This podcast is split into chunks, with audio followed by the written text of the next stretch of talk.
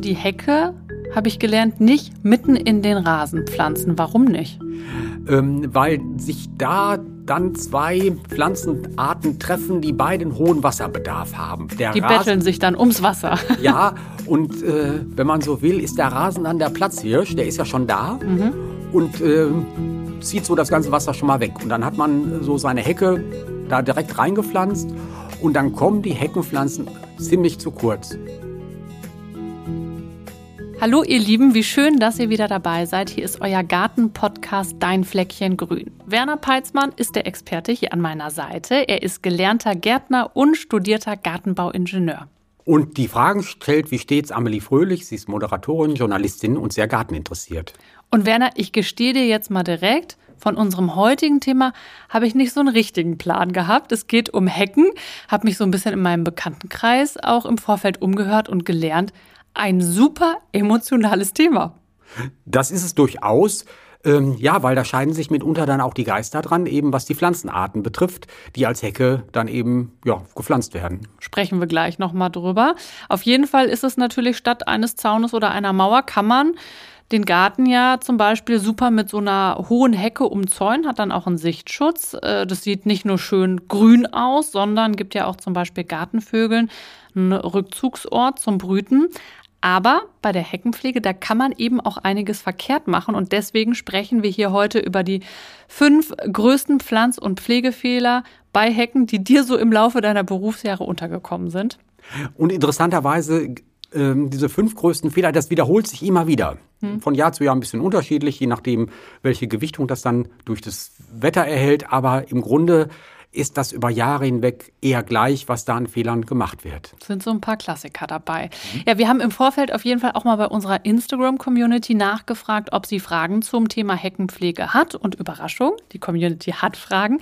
Es gab einige Rückmeldungen tatsächlich, vor allem zum Beispiel zum Kirschlorbeer, aber auch zum Feldahorn und zum Liguster. Lucia O. hat uns zum Beispiel gefragt, wann der beste Pflanzzeitpunkt ist. Sie möchte gerne eine Feldahornhecke anlegen. Und ganz viele von euch wollten auch mehr Infos zum Rückschnitt, unter anderem Janine R. Sie möchte gerne wissen, wann man Kirschlorbeer am besten zurückschneidet, damit er dann auch möglichst kräftig austreibt. Versprochen, wir beantworten all diese Fragen im Laufe dieses Podcasts. Und äh, wenn ihr anschließend noch Fragen habt, dann dürft ihr uns natürlich auch sehr gerne kontaktieren per Mail. Die Adresse, die findet ihr in den Show Notes. Zuerst aber mal was Grundsätzliches, Werner.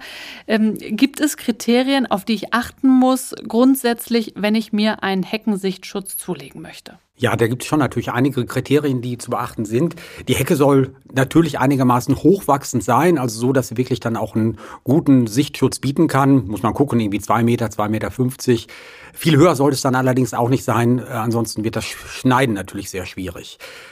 Ähm, die Hecke sollte möglichst blickdicht sein. Da geht es ja auch in weiten Teilen eben drum, dass dann eben vorbeigehende Fußgänger oder Radfahrer nicht den äh, neugierigen Blick dann in den Garten hinein ähm, ja, schweifen lassen können. Und äh, da gibt's ja welche, das kenne ich auch von zu Hause aus, die wirklich dann unentwegt dann auf die Terrasse blicken, um zu schauen, was sich denn da gerade so tut. Und von daher, diese Blickdichtigkeit ist da schon ein wichtiges Kriterium. Winterhärte und Langlebigkeit sicherlich auch dass das Ganze natürlich auch Bestand hat und äh, dass eben auch die Hecke nicht so auskahlt, so sagt man, dass dann auch nach einigen Jahren der Charakter immer noch so vorhanden ist, dass sie immer noch ja dicht ist und nicht oben vielleicht dicht und unten schon ganz äh, dürr geworden ist, dass dann ähm, von unten her geschaut werden kann. Sie sollte einigermaßen pflegeleicht sein. Ähm, was jetzt den Schnitt angeht, was das Bewässern angeht, was aber auch so äh, Pflanzenschutzfragen angeht, also die Anfälligkeit, äh, was Krankheiten und Schädlinge betrifft. Und natürlich immer grün, das wäre sicherlich auch so ein Punkt, äh, dass dann eben dieser Sichtschutz nicht nur von Mai bis Oktober vorhanden ist, sondern auch in den übrigen Monaten. Ja, das ist äh, mit Sicherheit ein wichtiges Kriterium für viele. Was sind denn beliebte Hecken beziehungsweise welche Hecken eignen sich besonders gut als Sichtschutzhecken? Ja, ich zähle mal so ein paar auf. Man kann sicherlich dann auch immer über, äh, über den Geschmack dann streiten, aber ganz beliebt sind ja Kirschlorbeerhecken. Du hattest das vorhin schon mal kurz angesprochen. Hochemotionales Thema. Ganz Erzähl erst mal, vielleicht kommen wir gleich noch drauf. Ja, äh, aber jetzt einfach mal so neutral aufgezählt, Kirschlorbeer. Ähm, ähnlich emotional aufgeladen, das kriegen wir zumindest manchmal auch mit in der Fachberatung, ist die Hecke, wenn sie aus Lebensbäumen besteht. Thuja. Mhm. Hat so ein bisschen Charakter der 70er Jahre, aber wird immer nach wie vor sehr gerne auch noch gepflanzt, weil oft eben von der Anschaffung her sehr günstig äh, zu erwerben. Ähm, traditionell werden auch Hecken gepflanzt aus Eiben oder Taxus, sagt man manchmal. Das ist ja so der Klassiker. Ähm, was es auch gibt, Hecken aus Wacholder und aus äh, Scheinzypressen. Und sicherlich ähm, auch ein Klassiker ist so der immergrüne Liguster, den man ja häufig dann auch findet, auch so in Einfahrten manchmal findet. Äh, auch der spielt eine relativ große Rolle.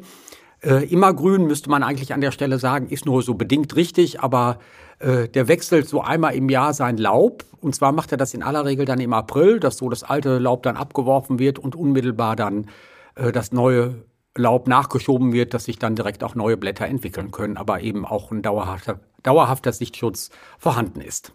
Jetzt äh, sind ja viele genannte Hecken auch giftig. Ich weiß gar nicht, ob es jetzt alle waren. Ähm, kannst du da vielleicht noch einen Satz zu sagen? Gibt es denn auch nicht giftige Alternativen? Ähm, die Hainbuche, die ist tatsächlich nicht giftig und alle anderen äh, sind giftig, mehr oder weniger. Und äh, zwar muss man einfach dann sagen, da kommt es auf die Menge drauf an. Ähm, wo man sicherlich sehr vorsichtig sein sollte, das ist bei einer Taxushecke, Eibenhecke, weil da ja dann sich diese Beeren entwickeln und mhm. die sind richtig giftig. Wenn also Kinder im Garten sind oder oft da irgendwie unterwegs sind, dann sollte man auf so eine Taxushecke idealerweise verzichten. Ähm, bei Interessanterweise, ganz kurz, wenn ich einhaken hm? darf, für Vögel eine Delikatesse, ne? Ja, für, äh, weil bei Vögeln ist das so, das Fruchtfleisch vom Taxus, äh, das ist auch tatsächlich für einen Menschen essbar. Der Kern ist das äh, Kritische. Beim Vogel, der frisst dann das Fruchtfleisch, was er äh, fressen möchte.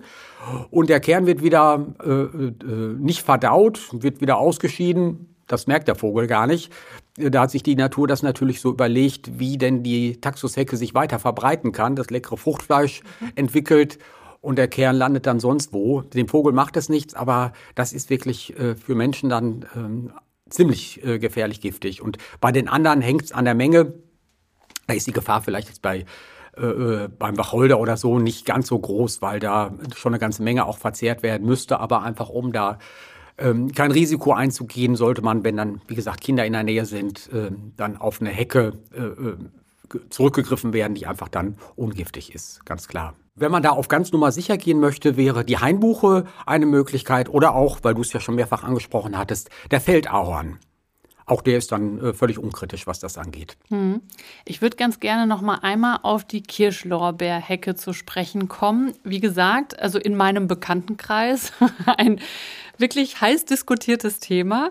Ähm, mir war das vorher gar nicht so klar, dass das so emotional ist. Ich habe da mal so ein bisschen danach gelesen und der Nabu sagt zum Beispiel, äh, wer Kirschlorbeerhecken pflanzt, begeht ein Verbrechen an der Natur. Selbst eine Betonmauer ist ökologisch wertvoller.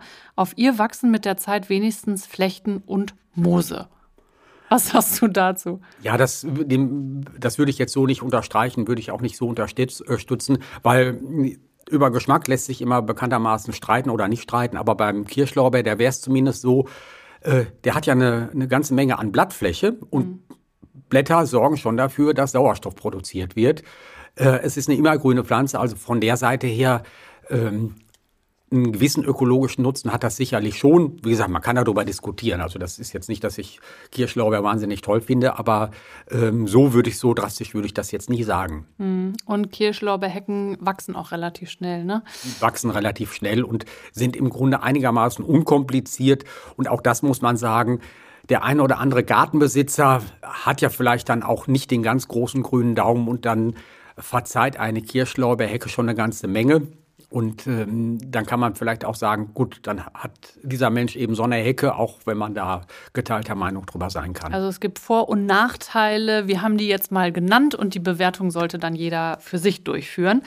Ähm, also, wir haben ein bisschen grundsätzlich über Hecken gesprochen und ich habe es aber eben schon angesprochen. Es soll ja heute darum gehen, was die fünf größten Pflanz- und Pflegefehler sind, die dir so im Laufe deiner Berufsjahre untergekommen sind. Lass uns mal mit dem Einkauf starten. Was äh, kann man da falsch machen, wenn man sich eine Hecke zulegt? Ähm, ja, ein Fehler, ein großer Fehler wird tatsächlich schon beim Einkauf der Pflanzen gemacht. Ähm, wenn das einfach dann Pflanzen äh, sind, die keine gute, Qualität, äh, keine gute Qualität haben, die vielleicht schon lange Zeit ja im Baumarkt, im Gartencenter gestanden haben und auch irgendwie nicht mehr ganz so frisch aussehen. Und wenn man da erkennt, dass da Triebe dabei sind, die schon braun geworden sind oder die Pflanze insgesamt ein Stück weit traurig aussieht, dann sollte man wirklich da die Finger von lassen. Ähm, man wird vermutlich mit diesen Pflanzen nicht wirklich froh werden, weil die wahrscheinlich irgendwann beim Transport oder auch eben im, im Gartencenter, im Baumarkt schon irgendwie gelitten haben, vielleicht nicht durchgehend gut gepflegt worden sind. Und äh, das würde auf jeden Fall schon schwierig werden an der Stelle. Also woran erkenne ich das dann genau? Also an den Blättern und den Nadeln, dass die nicht mehr so super aussehen oder runterfallen oder? Ja, dass ein Teil der Nadeln oder Teil der Blätter schon runterfällt und äh, das kann man natürlich machen, wenn man eben diese Pflanzen dann da sieht und dass man so ein bisschen dran rüttelt und dann sollten eben die Nadeln beziehungsweise die Blätter, die sollten auch alle an der Pflanze bleiben und wenn da schon ein gewisser Anteil abfällt, dann ist das ein ganz sicheres Indiz dafür, dass es mit der Qualität nicht ganz so dolle ist. Wenn ich daran rüttle und alle Blätter bleiben dran und die sehen auch ganz okay aus. Habe ich denn dann die Garantie, dass das eine gute Qualität ist oder kann da trotzdem noch irgendwas? Ja, das ist dann schon eine ganz gute Basis dafür, dass das was werden kann. Ähm, was vielleicht ein ganz guter Hinweis noch ist, der eine oder andere Baumarkt, das eine oder andere Gartencenter bietet ja auch schon mal so Angebote äh, mhm. an. Und äh, wenn man dann darauf zurückgreift, ist das meistens ganz gut, weil das dann frische Ware ist, die für das Angebot geliefert worden ist. Und wenn man dann direkt äh, zuschlägt, einkauft, ähm, kann man schon ziemlich sicher sein, äh, dass das eine ordentliche Qualität ist. Und ein Blick auf die Wurzeln kann sich lohnen, ne? Ja, ähm, sollte, das sollte man auch machen, wenn man jetzt irgendwie eine ganze Hecke kaufen möchte und ähm, denkt, hm, man kauft diese Containerware, also das sind dann äh, die Pflanzen, die in so einem großen Topf stehen, dann sollte man auf jeden Fall zumindest einige Pflanzen mal aus dem Topf herausziehen, um zu gucken, wie weit die durchwurzelt, äh, wie weit die Durchwurzelung vorangeschritten ist. Weil manchmal ist das so, das ist dann irgendwie auch nicht ganz seriös, dass dann für den Verkauf die Pflanzen in einen Topf gesetzt worden sind. Da wird noch ein bisschen Erde oben aufgefüllt und dann werden die als sogenannte Containerware verkauft, mhm. obwohl die gar nicht in dem Container gewachsen sind. Und äh, wenn man eben die Pflanze rauszieht, es fällt alles auseinander, dann ist das ein sicheres Indiz dafür, dass das eben dann diese ganz frisch eingetopfte Ware ist. Da würde ich die Finger von lassen, äh, weil auch da wird man vermutlich nicht mit froh werden. Und dann gibt es doch auch im Internet schon mal auch so Angebote, habe ich das schon mal gesehen, so wurzelnackte Heckenpflanzen. Ja, ist ein interessanter Begriff, wurzelnackt, aber absolut. Schön, dass du es sagst. beschreibt es im Grunde ganz gut. Das ist so die ganz klassische Methode oder Variante, die es so bei Baumschulgehölzen gibt, eben diese äh, wurzelnackten Pflanzen ähm, da ist eben gar kein Erdreich dann mit da dran. Mhm. Und äh, das kann glücken, aber da muss man wirklich sehr vorsichtig sein. Und ich würde das wirklich nicht machen, dass ich solche Pflanzen übers Internet mir beschaffe. Da war, ist es einfach völlig unkalkulierbar, was eben den Transportweg betrifft. Und wenn die dann unterwegs mal ausgetrocknet sind und diese Wurzeln sind wirklich hochgradig empfindlich, was Trockenheit angeht, dann kann das gut sein, dass es nicht funktioniert. Also lieber in der Baumschule meines Vertrauens? Ja kaufen? Das, das kann man wirklich dann auch machen. Grundsätzlich spricht nichts gegen diese wurzelnackten Pflanzen. Mhm. Äh, nur dann sollte man schon gucken, wo die Pflanzen herkommen und dass man da auch weiß oder ziemlich sicher sein kann, dass sie dort äh, gut gepflegt worden sind. Und wenn man die dann kauft und direkt zu Hause einpflanzt beziehungsweise entsprechend äh, versorgt, dann spricht da nichts gegen. Dann kann man auch diese wurzelnackten Pflanzen verwenden. Mhm. Die sind teilweise dann deutlich günstiger, das muss man schon mhm. sagen äh, weil eben dieser große Topf fehlt und auch die Erde fehlt. Also preislich kann man da sicherlich das äh, Schnäppchen machen, aber sehr genau hingucken, dass es eine gute Qualität ist. Ja. Wenn nicht, dann ist trotz des Schnäppchens das Ganze ein teurer Spaß, ne, wenn die dann eingehen. Ja, muss man auch sagen, weil du es gerade ansprichst. Äh, so, wir kriegen manchmal so Fotos dann zugeschickt, wo so eine ganze Hecke gepflanzt worden ist und irgendwie 50 oder 70 Thuja oder Kirschlorbeer gepflanzt worden sind und alle sind eingegangen. Ach Gott. Und äh, der äh, Mensch, der uns dann geschrieben hat, natürlich fast der Verzweiflung nahe ist, wenn er das ja. ganze Elend sieht und von uns dann auch die ehrliche Antwort erhält, dass da keine einzige Pflanze von zu retten ist. Und das ist natürlich äh, äh, hochgradig unerfreulich. Einmal die ganze Arbeit, die man investiert hat und äh, sicherlich auch die Pflanzen, die man gekauft hat. Und alles ist im Grunde dann für die Katz. Schlechte Qualität ist also Fehler Nummer eins. Äh, was kommt noch häufig vor? Was wäre Fehler Nummer zwei? Dass zu einem äh, falschen Zeitpunkt gepflanzt worden ist. Mhm. viele denken, das ist doch im Frühjahr ein guter Zeitpunkt dafür. Und ich sag mal so, das war es früher sicherlich ja. ähm, zu Zeiten, wo es eben Klimawandel noch nicht so ausgeprägt gab, wie das jetzt auch der Fall ist. Und da konnte man auch wirklich gut äh, Ende März oder Anfang April noch so eine Hecke pflanzen. Mittlerweile würde ich da wirklich von abraten. Das ist in aller Regel viel zu spät. Okay, stattdessen? Ähm, ich sag mal so, ab äh, äh November wäre super. Manchmal geht es auch schon im Oktober. Es sollten äh, Temperaturen herrschen, die nicht mehr über 20 Grad sind. Es sollten nach Möglichkeit auch noch keine äh, tiefen Nachtfröste herrschen. Und das ist so im, im Herbst, im Spätherbst ganz oft der Fall. Das ist ein guter Zeitpunkt dafür, dass das relativ sicher funktioniert und dass man dann ja eben auch einen guten Anwachserfolg erzielen kann.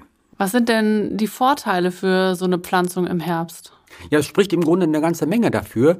Man hat ja relativ kurze Tage schon. Das heißt, die Verdunstung ist gar nicht mehr so hoch, als wenn man das im März, April äh, machen würde. Die Temperaturen sind deutlich moderater mit Blick nach unten. Mhm. Wir hatten ja davon gesprochen, nicht über 20 Grad und es wird ja dann tendenziell noch mal eher kühler.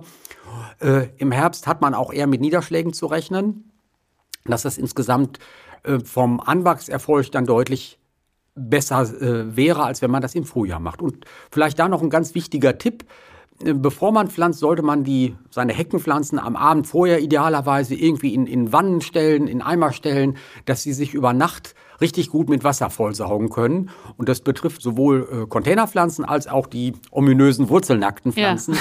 dass man die wirklich dann über zwölf Stunden hinweg nochmal wässert, dass die so im Wasser stehen und sich dann noch einmal richtig gut vollsaugen können. Hat man erstmal gut zu tun, ne? So eine Hecke, da braucht man ja ein paar. Hat man ganz gut mit zu tun, ist aber, äh, das, das lohnt sich auf jeden Fall diesen Arbeitsschritt dann noch zu machen. Hm, ja, man will ja auch lange was davon haben.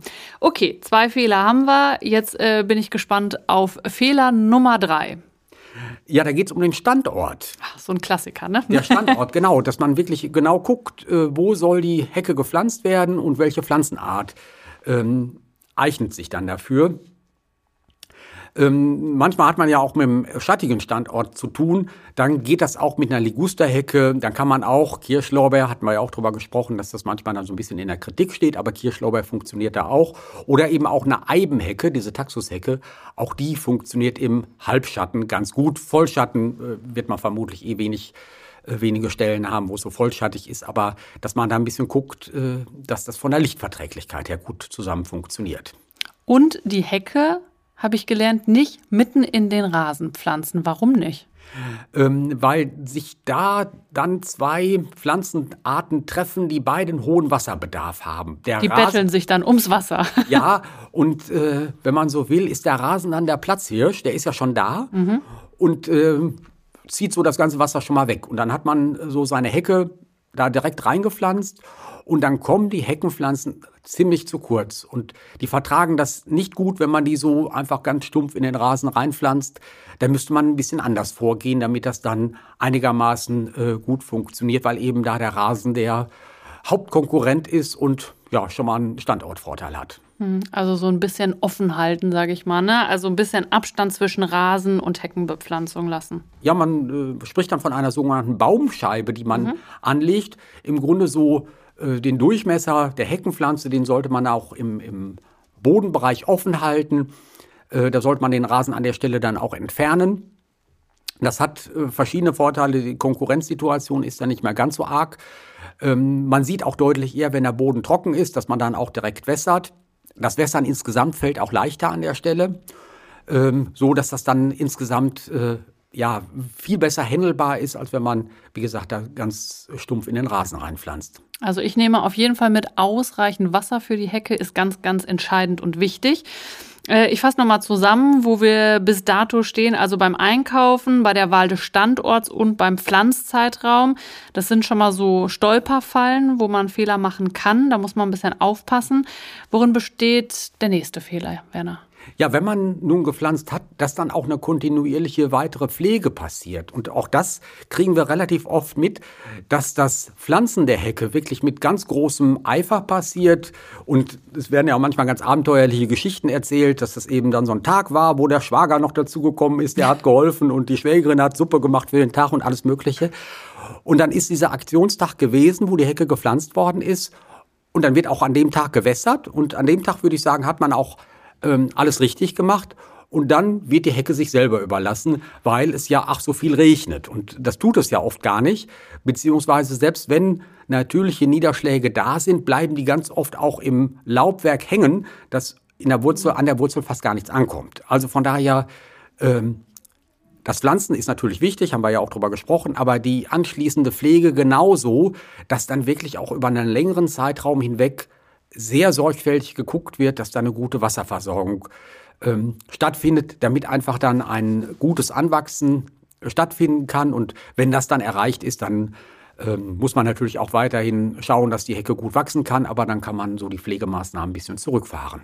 Ein Stolperstein kann ich mir vorstellen. So Hecken sind ja auch tatsächlich oft auf der einen Seite ist dann Rasen, auf der anderen Seite ein Bürgersteig, der gepflastert ist. Da kommt wahrscheinlich dann auch an der Seite nicht so richtig viel Wasser ähm, an die Hecke, oder? Das stimmt. Und auch das äh, ist so, so eine Entwicklung, die man in den letzten paar Jahren wirklich sehr massiv gesehen hat. Ähm, das war früher nie ein Thema gewesen. Aber in den letzten Jahren sind auch Hecken vertrocknet, die über Jahre, Jahrzehnte an dem Standort gestanden haben, immer auch mit den Wetterbedingungen äh, zurechtgekommen sind. Aber so seit 2018 ist das relativ ausgeprägt, dass dann auch so Bestandshecken vertrocknet sind. Weil da nicht genug Wasser dran ja, kommt. Ja, weil der so Standort an sich schon ein bisschen kritisch ist. Ja. Ähm, genau wie du sagst, die Bürgersteigseite. Mhm. Ähm, da hat man immer, selbst bei einem Regen natürlich, äh, das Problem will ich nicht sagen, aber das ist ja einfach so, dass das Wasser, was dann fällt, direkt wegfließt. Mhm. Das Wasser steht der Hecke definitiv nicht zur Verfügung. Es steht nur noch das Wasser zur Verfügung, was von der Gartenseite her kommt. Und wenn dann die natürlichen Niederschläge ganz ausbleiben oder sehr unregelmäßig fallen, dann kommt es eben bei so einer Hecke auch zum Trockenstress, so dass dann auch ja, äh, alte Heckenpflanzen eingehen, bei neuen sowieso. Hm, also da dann wirklich gezielt ähm, die Seite beim Gießen mit beachten, ne? dass man. Das ist so das eine. Und wenn man es deutlich bequemer haben möchte, dann kann man auch so eine Tröpfchenbewässerung installieren. Mhm. Ähm, das ist eine ganz feine Sache, muss man sagen. Es wird dann so ein Tropfschlauch direkt auf den Boden ausgelegt. Und das Wasser tropft dann eben aus diesem Schlauch heraus, relativ wenig sogar. Und äh, es verdunstet fast nichts, weil es eben direkt in den Boden einziehen kann.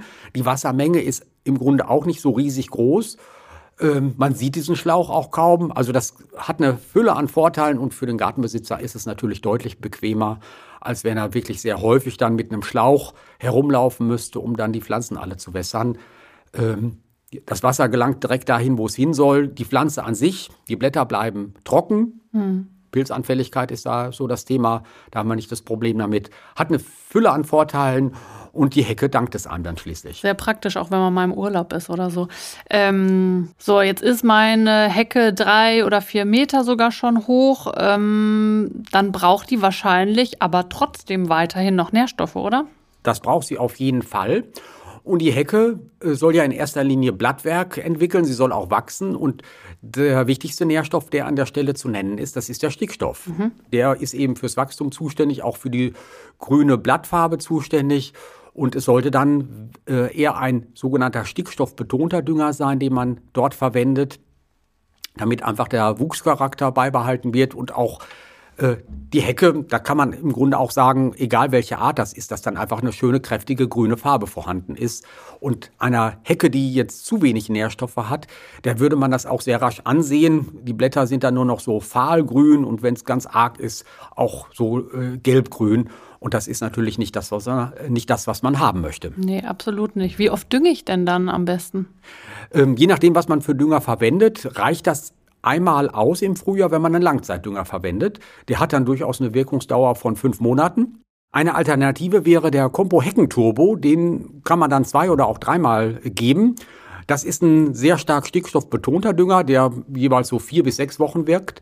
Und äh, da muss man aber einfach dann seine Düngung auch so einrichten, dass dann ab Ende Juli keine Nährstoffe mehr zur Verfügung stehen, in dem Sinne, dass eben dann kein weiteres Wachstum mehr angeregt wird. Mhm. Last but not least, der letzte, der fünfte Fehler, der oft gemacht wird, Werner. Da geht es um den Rückschnitt. Ähm, da wird auch oft der ein oder andere Fehler gemacht, dass einfach da der falsche Zeitpunkt äh, gewählt wird und möglicherweise auch der, wie soll ich sagen, die falsche Schneidetechnik äh, äh, zum Einsatz kommt. Mhm, zu diesem Thema, da hatten wir ja auch tatsächlich einige Rückfragen. Was gibt es denn hier genau zu beachten? Ja, man unterschneidet ja einerseits so einen, so einen Formschnitt, das würde man auch durchaus irgendwann im, im, in den Sommermonaten machen, mhm. oder einmal so einen Radikalschnitt. Ja. Den Radikalschnitt, ähm, das sagt auch so das Bundesnaturschutzgesetz, das darf ich ohnehin nur im Winter machen, einfach ähm, um dafür Sorge zu tragen, dass irgendwelche Vögel, die dann in der Hecke nisten möchten, nicht da aus der Hecke wieder vertrieben werden, weil ich dann eben mit meiner Schere oder mit meiner Säge komme ähm, eben dann wäre so der Radikalschnitt bis Ende Februar zu erledigen. Mhm. Diesen Formschnitt, das ähm, kann ich auch in den anderen Monaten machen, aber sollte dann wirklich immer sehr genau zum Himmel gucken mhm. und auch ähm, vielleicht auch in den Wetterbericht gucken, wie es für die nächsten Tage äh, gemeldet ist. Ähm, weil man muss sich ja vorstellen, wenn man eben so einen Formschnitt während der Sommermonate durchführt, dass dann auf einmal Pflanzenteile freigelegt werden, die vorher ja auf natürliche Weise beschattet worden sind. Und dann, ich möchte einmal einhaken, weil das habe ich von dir schon gelernt, dann bekommen die Hecken einen Sonnenbrand. Richtig, einen Sonnenbrand. Und ähm, das ist sehr unerfreulich, muss man sagen, beim Menschen ja auch, aber bei der Hecke auch. Man sieht es den Pflanzen dann auch an. Die Blätter werden dann so manchmal so weißlich, gelblich, bräunlich. Die Pflanze leidet erheblich und das Ganze kann man äh, wirklich dadurch deutlich reduzieren, dass man einfach das bei kühler bedeckter Witterung macht. Und ganz oft ist es ja so, irgendwann während der Sommermonate, dass es dann auch für zwei, drei Wochen eher diesen kühl bedeckten Charakter hat, die Witterung. Und dann wäre das ein guter Zeitpunkt. Und wenn das jetzt wieder erwarten doch anders kommt, dann sieht es vielleicht ungewöhnlich aus, aber dann sollte man tagsüber bei starker Sonneneinstrahlung dann eine Decke, ein altes Tuch, irgendwas über die Hecke werfen, damit dann einfach dieser Sonnenbrand dann nicht zum äh, zugekommt und die Pflanze sich dann wieder äh, an die veränderten Lichtbedingungen gewöhnen kann. Was ist mit Regen? Regen ist auch schwierig. Ähm, und zwar sollte es beim Schnitt nicht regnen. Und das hat äh, mit der Pilzanfälligkeit zu tun, weil man natürlich dann offene Stellen an der Pflanze schafft. Und äh, wenn eben Regen vorhanden ist, so Pilzkrankheiten deutlich leichter in die Pflanze eindringen können, als wenn es trocken ist. Und äh, Trockenheit, das ist auch deswegen wichtig, damit diese Schnittflächen, die ja immer entstehen, geht ja gar kein Weg dran vorbei, nee. dass die dann möglichst rasch eintrocknen. Mhm. Wo wir gerade beim Schnitt sind, beim Kirschlorbeer ist das nochmal etwas aufwendiger. Da würde ich nie mit einer Heckenschere äh, zur Tat schreiten. Okay, sondern? Äh, weil beim Kirschlorbeer ist es ja so, man hat diese großen Blätter und ja. wenn man dann mit einer Heckenschere zur Tat schreitet, dann ist es so, dass man natürlich große Schnittflächen an diesen Blättern schafft. Das sieht unschön aus. Und dann kommt wieder jetzt diese, kommt wieder das Thema mit der Pilzanfälligkeit. Das ist dann da auch der Fall. Große Schnittflächen, Pilze haben das dann relativ leicht in die Pflanze einzudringen. Und ähm, ja, diese äh, gekappten oder zerschnittenen Blätter, die werden natürlich dann auch, auch an der Schnittfläche braun. Das sieht auch nicht schön aus. Da muss man sich wirklich die Mühe machen, äh, quasi äh, Trieb für Trieb. Boah, da hat man aber was zu tun. Hat man durchaus was zu tun. ja. Äh, jetzt rein praktisch gedacht, das geht aber ganz gut. Ähm, das kriegt man wohl hin. Und es sieht dann insgesamt auch deutlich gepflegter aus, als wenn man da so ein, so ein Massaker anrichtet in der Hecke. Massaker. Hört sich auch gut an. Ja, super. Dann haben wir das auch beantwortet. Da kam ja tatsächlich aus der Community auch eine Frage zum Schnitt von Kirschlorbeer. Und wir haben auch noch eine spezielle Frage von Mikey M via Instagram bekommen. Und zwar, unser Kirschlorbeer bekommt überall rote Flecken auf den Blättern. Was sollen wir da machen? Ähm, das hört sich durchaus äh, nach einer Pilzerkrankung an. Mhm. Und zwar, was bei der, beim Kirschlauber ganz oft ähm, aufkommt als Krankheit, ist die sogenannte Schrotschusskrankheit. Oh. Hört sich auch ein bisschen ja. merkwürdig an, Schrotschusskrankheit. Und zwar äh, ist das zunächst erstmal ein Blattfleckenpilz. Und ich vermute, das ist es, das, was der, äh, wie heißt der? Mikey M. Mikey M. Äh, schreibt, äh, dass man erstmal diese Blattflecken auf den äh, Blättern beobachtet und im Laufe der Zeit trocknen dann diese Flecken ein und das Pflanzengewebe bricht dann heraus und dann hat man durchlöcherte Blätter. Hm. Und deswegen kommt auch der Name zustande, ja. Schrotschusskrankheit, weil es sieht dann so aus, als ob jemand mit einem Schrotgewehr auf die Hecke geschossen hätte.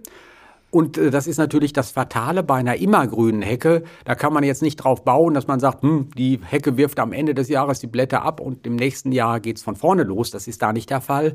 Da wäre es also wichtig, das wirklich zu vermeiden, weil die Blätter, die geschädigt sind, die werden eben nicht wieder gesund. Wie mache ich das? Ein Punkt ist das, was ich im Grunde ganz oft ja auch sage, beim Bewässern stets darauf achten, dass die Blätter der Pflanze möglichst trocken bleiben. Diese Schrotschusskrankheit, dieser Blattfleckenpilz, der braucht Blattfeuchtigkeit und immer dann, wenn ich das selbst in der Hand habe, die Blätter trocken zu halten, sorge ich mit dafür, dass diese Schrotschusskrankheit nicht so schnell Fuß fassen kann. Ähm, wenn man aber jetzt vielleicht auch mal ein Jahr hat, wo sehr häufig Niederschläge äh, zu beobachten sind und auch milde Temperaturen da sind, dann ähm, ja, wird auch kein Weg dran vorbeigehen, wenn ich das einfach verhindern möchte, dass ich auch mal mit einem Pilzbekämpfungsmittel äh, die Hecke behandle, einfach um zu verhindern, dass es eben zu einem Befall mit dieser Schrotschusskrankheit kommt. Und ähm, wenn ich das dann rechtzeitig mache, dann lässt sich das ganz gut im Griff halten. Vielen Dank, Werner. Ähm, ich habe auf jeden Fall, wie immer eigentlich, wieder sehr viel gelernt und ich hoffe, damit bin ich hier nicht alleine. Meldet euch sehr gerne bei uns, wenn ihr noch Fragen habt, unter podcast.compo.de und wir freuen uns natürlich, wenn euch der Podcast gefällt, wenn ihr ähm, uns abonniert und natürlich freuen wir uns auch, wenn ihr das nächste Mal wieder dabei seid bei Dein Fleckchen Grün, eurem Garten-Podcast. Euch wünschen wir jetzt einen zauberhaften Tag, vielleicht ja auch im Garten. Und äh, Werner, einen zauberhaften Tag, das wünsche ich dir auch. Vielen Dank, den wünsche ich dir auch und bis dahin. Bis dahin, tschüss. Tschüss. you